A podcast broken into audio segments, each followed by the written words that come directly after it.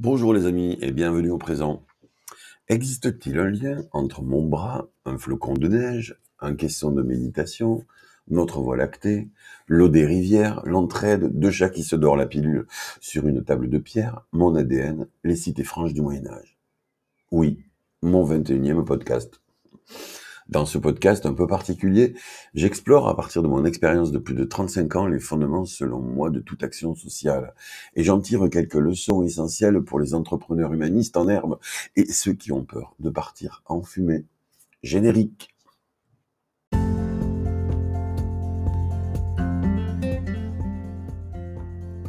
Bonjour et bienvenue au présent. Je m'appelle Frédéric Bosquet, je suis entrepreneur humaniste depuis 30 ans. Mon métier mettre l'économie au service de la vie. Mon rêve, embrasser de mon vivant le premier bébé humain doté d'un revenu d'autonomie. Je l'imagine expérimenter le chemin de son propre bonheur dans le respect des humains et de la nature. Avec ce revenu en monnaie citoyenne, je le vois voter pour ceux qui préserveront nos communs et étendront nos libertés individuelles. Je te partage ici le quotidien de cette révolution que nous conduisons dans le sud-ouest depuis sept ans.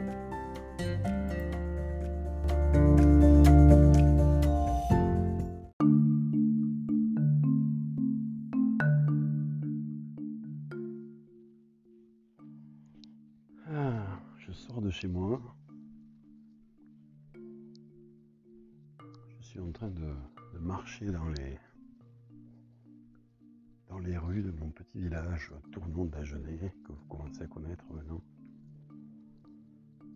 C'est toujours aussi beau. Ces petites rues ont vu passer des, des centaines, des milliers, des peut-être même des, des centaines de milliers de personnes de tout âge depuis le XIIe siècle, à laquelle euh, sont nées les premières cités franches. C'est une belle histoire, les, cités franches. Il y en a beaucoup dans le sud-ouest. Les cités franches, c'est l'invention du, commerce moderne les premières euh, cités qui avaient droit par pouvoir royal d'organiser des marchés. Et donc ça a démocratisé en quelque sorte euh, les échanges euh, marchands et le commerce un peu partout dans toutes les sociétés du Moyen Âge. On peut dire que c'est la naissance de la société moderne, les cités franches. C'est beau comme nom. Hein Franche parce qu'elles étaient euh, libérées euh, de la tutelle royale pour, organiser leur marché. Elles sont souvent construites, euh, sont souvent construites de la même façon. Vous avez une place carrée sur laquelle bien sûr il y avait le marché. Et puis, et puis tout autour s'organisaient les, les maisons, les commerces, les échoppes. Hein. Et là, on, est dans une bastide du XIIe siècle qui est construite sur un piton rocheux. Donc on est à peut-être, je sais pas, 150, oh, peut-être 150 mètres, je pense. Oh, vous verriez ça, c'est. Puis là, le soleil se couche. c'est. Je sais pas, ça a quelle valeur ça monétaire. Hein. Ce ciel rouge, orangé, bleu, bleu ciel. Puis ce vert qui commence à se dégager avec des petits vallons là tout autour. Et puis, euh, et puis ces, prairies, ces, forêts tapissées par une espèce de petite couleur orangée. Combien ça vaut ça? Bah ça vaut rien. Hein. Ça vaut rien. Parce qu'aujourd'hui, dans notre société moderne, tout ce qui n'a pas un prix n'a pas de valeur. C'est une catastrophe. Oh, il y a un petit chat qui vient de me... Oh bah oui, t'es mimi, toi. il est trop mignon. Ah, vous pouvez pas le voir. Hein. C'est un petit chat de gouttière. Lui aussi, il est totalement commun. Il est totalement commun, mais, il est unique. Bonjour. Oh, t'es beau. Oh là là, que t'es beau. Ah. Et oui, pourtant, même s'il est commun, ce chat est unique. comme cette cité franche dans laquelle euh, j'habite aujourd'hui. Et euh, pourquoi je vous parle de ça ce soir que en fait, je voudrais vous parler de ce que nos amis bouddhistes euh, appellent l'interdépendance. ça vous paraît bizarre dans un podcast sur la transition sociale de vous parler d'interdépendance, et ben finalement pas tant que ça. Hein. Et je pense que la première fois que j'ai mis le doigt sur la notion d'interdépendance, c'était lors de ma retraite à Carmaline en 2014, 2013-2014, où est né le projet Terra d'ailleurs. J'étais dans ma petite chambre, dans la retraite, euh, au-dessus de, euh, du monastère, qui malheureusement aujourd'hui a brûlé, le pauvre. Il va être reconstruit, je sais, dans pas longtemps. Enfin bref, j'étais euh, là debout euh, dans ma chambre à faire des exercices de yantra yoga. Le yantra yoga, c'est un, yoga du corps. C'est un yoga du corps, mais destiné à, préparer la méditation. Parce que quand on médite, euh, en particulier quand on médite beaucoup, euh, plus on est détendu avant de rentrer en méditation et, moins il y a des détentes euh, musculaires pendant la, méditation qui libèrent l'énergie, qui fait qu'on s'agite en fait. Parce que plus vous vous détendez, plus vous libérez de l'énergie dans votre corps et cette énergie elle a besoin de s'évacuer. Et souvent ça s'évacue par de la pensée, par des, émotions, par des agitations diverses et variées.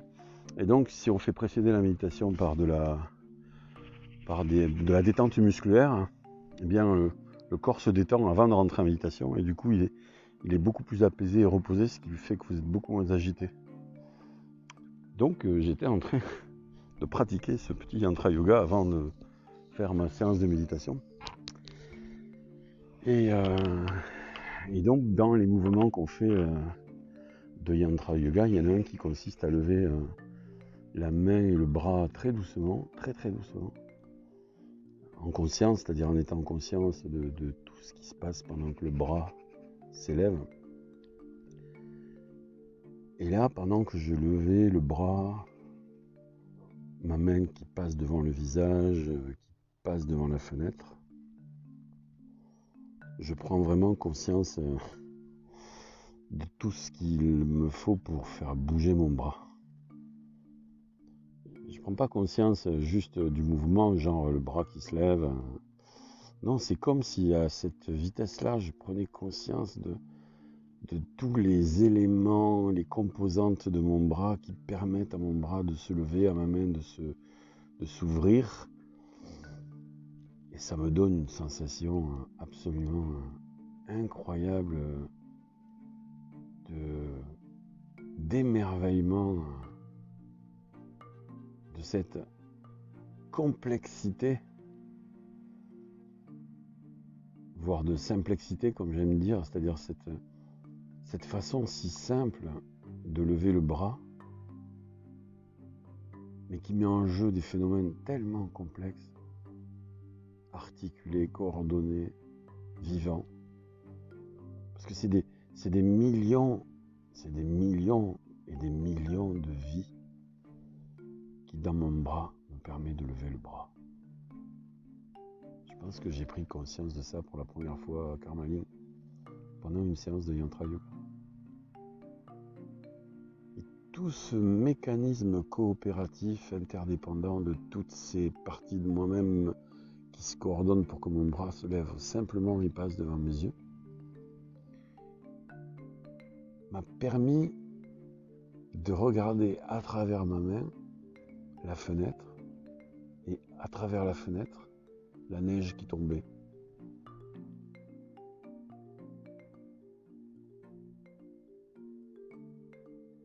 Et la neige euh, tombait sur euh, les Alpes. C'était magnifique.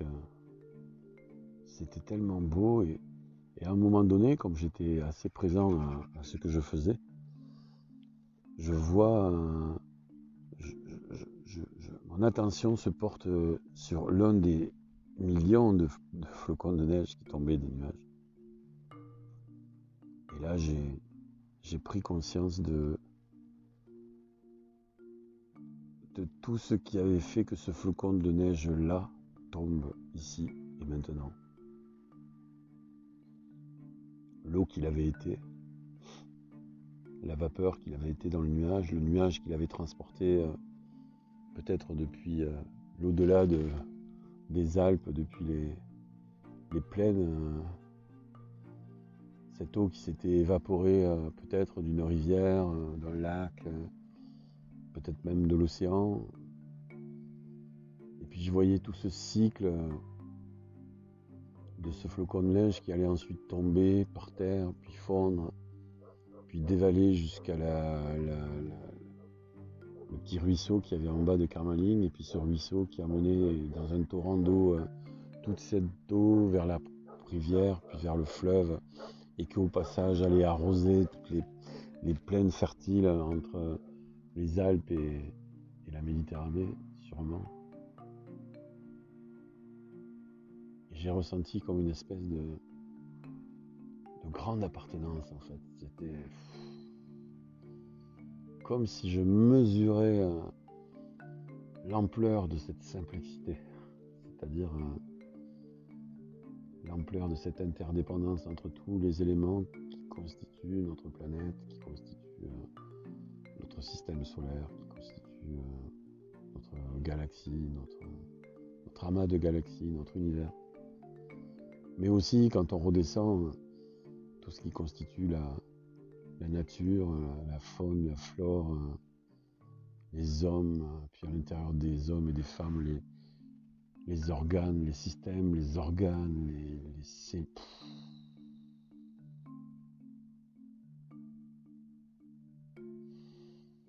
Alors, c'est vraiment très bizarre parce que dans cette sensation euh, d'appartenance en, un tout, il y a en même temps une énorme. Alors là, les amis, je, m'arrête. Je me suis assis sur un banc autour de la Bastide. Et là, il y a deux chats qui viennent de s'allonger sur une petite table en pierre.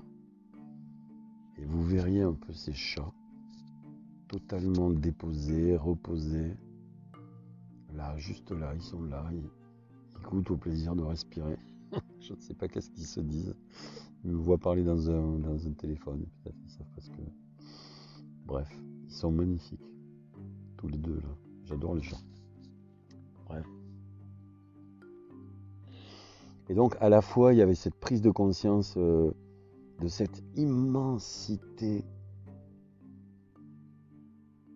dont la coopération forme ma réalité une réalité en plus habitable, hein, parce que cette réalité que j'habite aujourd'hui, elle, me donne à vivre. Donc c'est une coopération qui est à la fois belle, c'est-à-dire qui m'inspire, qui me tire vers le haut, et en même temps elle est utile, c'est-à-dire elle remplit une fonction, parce que si tout cet écosystème coopératif, territorial qui est autour de moi et à l'intérieur de moi ne coopérait pas ensemble, dans cette interdépendance, je ne pourrais pas vivre. Donc il y a à la fois cette dimension d'interdépendance qui produit une utilité sociale, puisque tout ça permet à toutes ces formes de vie de vivre, de se développer, de se reproduire et puis de, monter en conscience jusqu'à l'être humain. Et en même temps, il y a cette espèce de beauté, de beauté euh, ineffable, de beauté euh, qui se pose là, sans rien dire, juste là, comme si tout était à sa place. C'est. Oh là là là, les amis. Et donc à la fin de, cette méditation là que, qui m'a poussé à prendre conscience de l'interdépendance des éléments de mon environnement, dans la posture euh, de Yantra Yoga, à un moment donné, on se tourne pour faire travailler le bassin. Donc je me tourne. Cette espèce d'émerveillement, j'avais la larme à l'œil et tout. J'étais totalement. Euh, oh, enfin, c'était chouette. Et là, je me tourne et, je vois mon, mon caisson de, méditation. Alors, caisson de méditation dans les temples, dans les centres bouddhistes, en fait, c'est une espèce de grosse boîte. Une grosse boîte dans laquelle on se met sur, une sorte de, tapis un peu, un peu confortable. Donc on est dans la boîte en fait. Il y a une petite table pour poser éventuellement de quoi lire. Et puis on reste là à méditer pendant des heures et des heures euh, dans ce petit caisson. Euh. Et d'ailleurs, je sais que dans les méditations de très longue durée, qui font 3 ans, 3 mois, 3 jours, euh, certains ils dorment. Hein. Ils dorment dedans. Ils méditent, ils dorment. C'est c'est énorme. Bref, je me tourne et là je tombe sur ce caisson de, méditation. Et là, je, prends conscience qu'il a été fabriqué qui a, été, fabriqué par un artisan, qui a dû sûrement découper du bois, qui a dû euh, assembler ce bois, qui l'a peint, qui l'a transporté, qui l'a livré.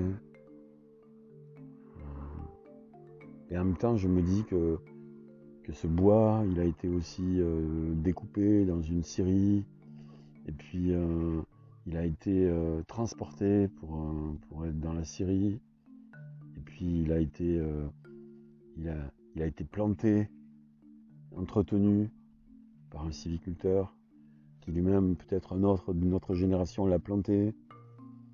Et tout ça organisé dans le temps, dans l'espace, dans la complexité de ce qu'est aujourd'hui un objet que l'on utilise, une simple fourchette en question d'isolation, une voiture, un avion, un vélo, jouer euh, pour enfants, petit cubuto. Et toute cette coopération entre les êtres humains pour construire ces objets, ces espaces, ces routes, ces services. Et nous sommes des milliards. C'est quand même euh, absolument gigantissime. Quoi. Et à la fin, et à la fois, nous, on vit ça comme euh, presque naturellement, quoi. Quand on attend 5 euh, minutes à une caisse, on, s'énerve parce que la personne, elle n'a pas terminé euh, de taper sur son petit clavier le, prix et que nous, on pense déjà à, quitter le, le magasin pour faire autre chose, et, puis autre chose, et puis autre chose, et puis autre chose, et puis autre chose, et puis autre chose. Moi, le premier d'ailleurs, parce que je suis dans ce torrent la journée, même si j'ai fait en sorte que ce torrent tourne le bon moulin, le moulin de la transformation euh, sociétale.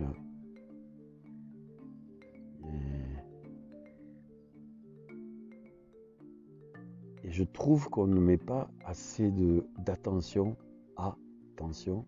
Le A c'est privatif, donc sans tension ça veut dire. On ne met pas assez d'attention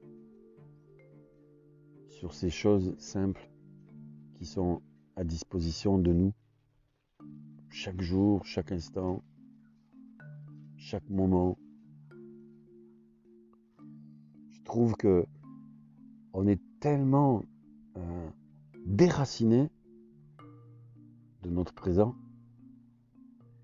et enraciné dans notre euh, tête ou dans nos émotions que finalement on n'arrive pas, ou pas assez souvent, ou pas complètement, à juste se poser et vivre pleinement cette, interdépendance.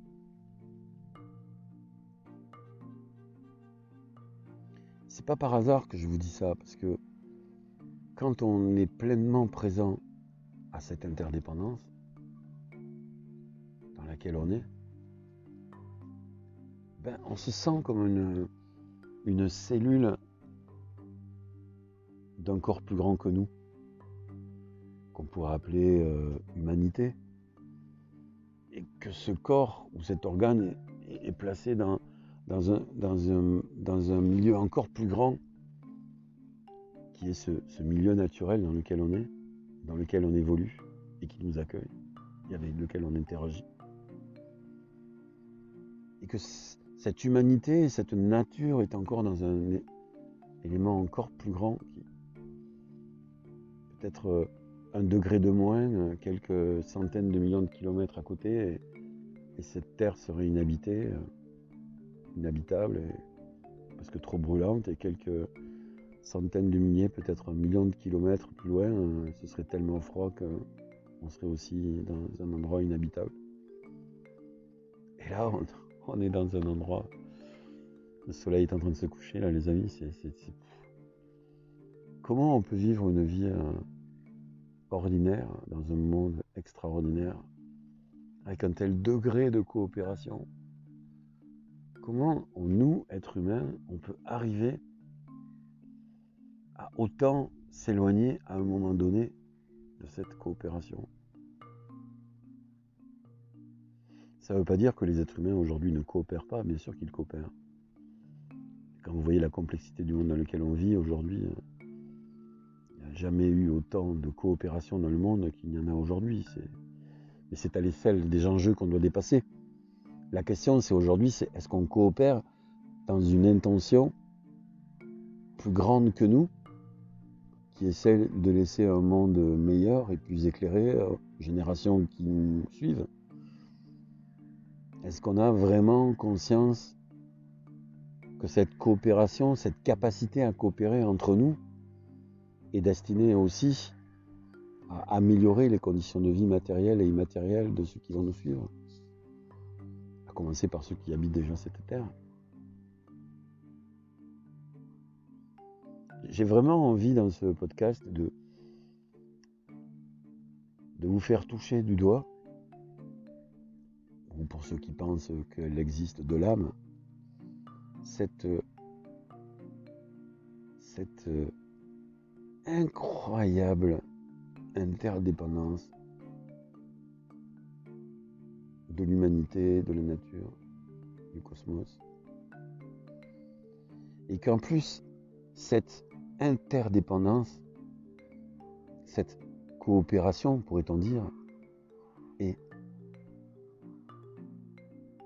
constitutif de notre ADN,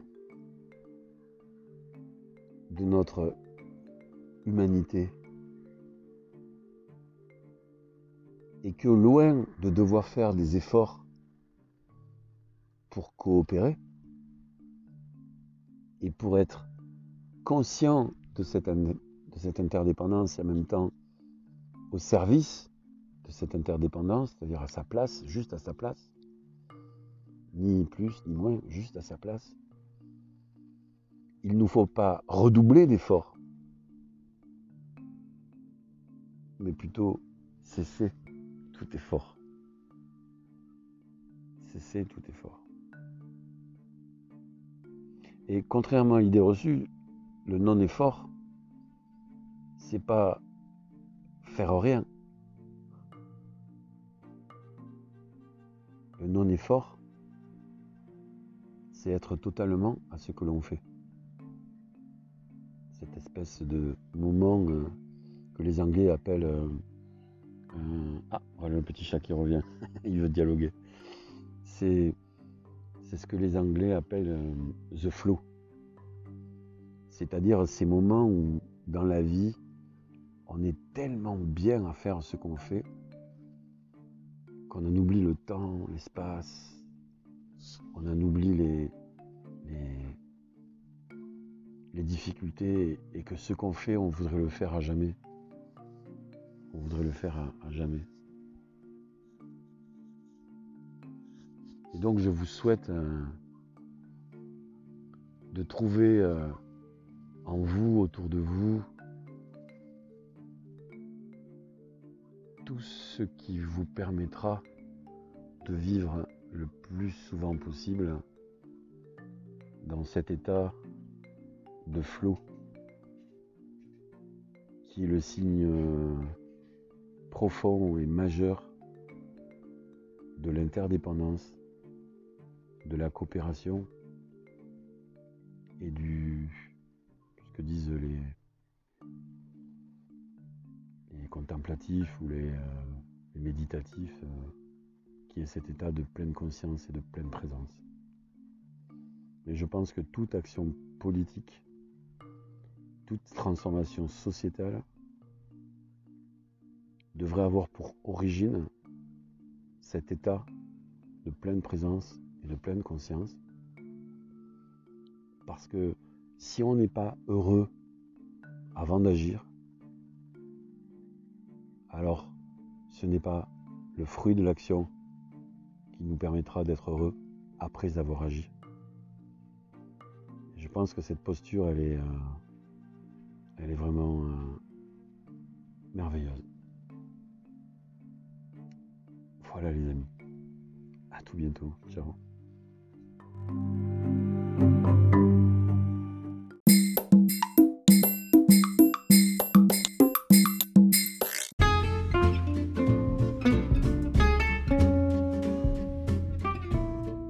Petite citation du jour. Enseigner la compréhension entre les humains est la condition et le garant de la solidarité intellectuelle et morale de l'humanité. Edgar Morin. Des questions? Laissez-moi vos messages dans la boîte vocale de l'émission. Abonnez-vous sur www.frédéricbosque.com à ma lettre d'info et tous les matins à 7h, recevez le lien vers mon podcast et de petites surprises bien pratiques liées à l'émission du jour. Si vous voulez des nouvelles de notre expérimentation, visitez le site de notre association sur www.terra.cop. C-O-O-P. Allez, salut, à tout bientôt.